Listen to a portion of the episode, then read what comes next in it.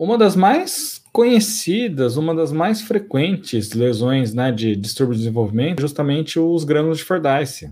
Como eu falei para vocês, né, na hora que estava falando de pápula, provavelmente vocês já viram uma pessoa com grande Fordyce. Eu, por exemplo, tenho grande Fordyce bastante aqui no lábio, na semimucosa de lábio superior. Tem bastante grânulos de Fordyce. E os grânulos de Fordyce nada mais são do que glândulas sebáceas ectópicas. Por que ectópica, Darcy? Porque é, quando a gente pensa né, no normal, no fisiológico, as glândulas sebáceas são anexos da pele, não é para estar tá presente na mucosa ou semimucosa. E quando a gente chama de ectópico, quer dizer que está no lugar que não era para estar, teoricamente. Mas se a gente pensar né, que 80% da população tem, então é normal, seria quase que normalidade. E como que elas se manifestam clinicamente? Como pápulas amareladas múltiplas. E como eu falei para vocês, né? Distúrbios de desenvolvimento, eles não são patologia, tá?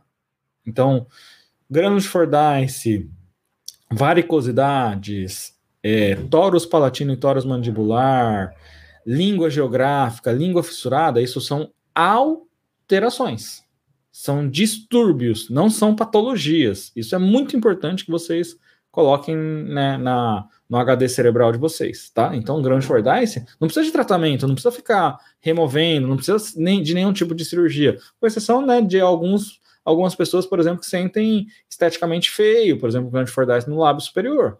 Mas, né, isso, se, se a gente tirar, né, o, de cena a parte estética, não precisa de tratamento, porque não é uma doença, não é uma lesão.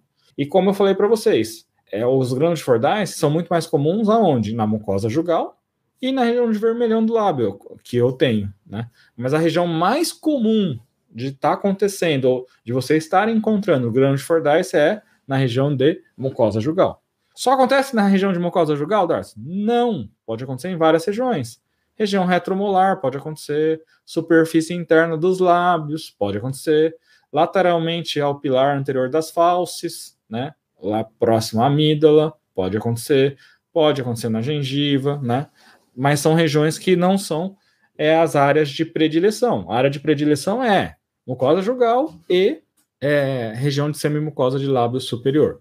Como eu falei para vocês, precisa de tratamento? Não, não precisa, só se o paciente tiver com queixas estéticas.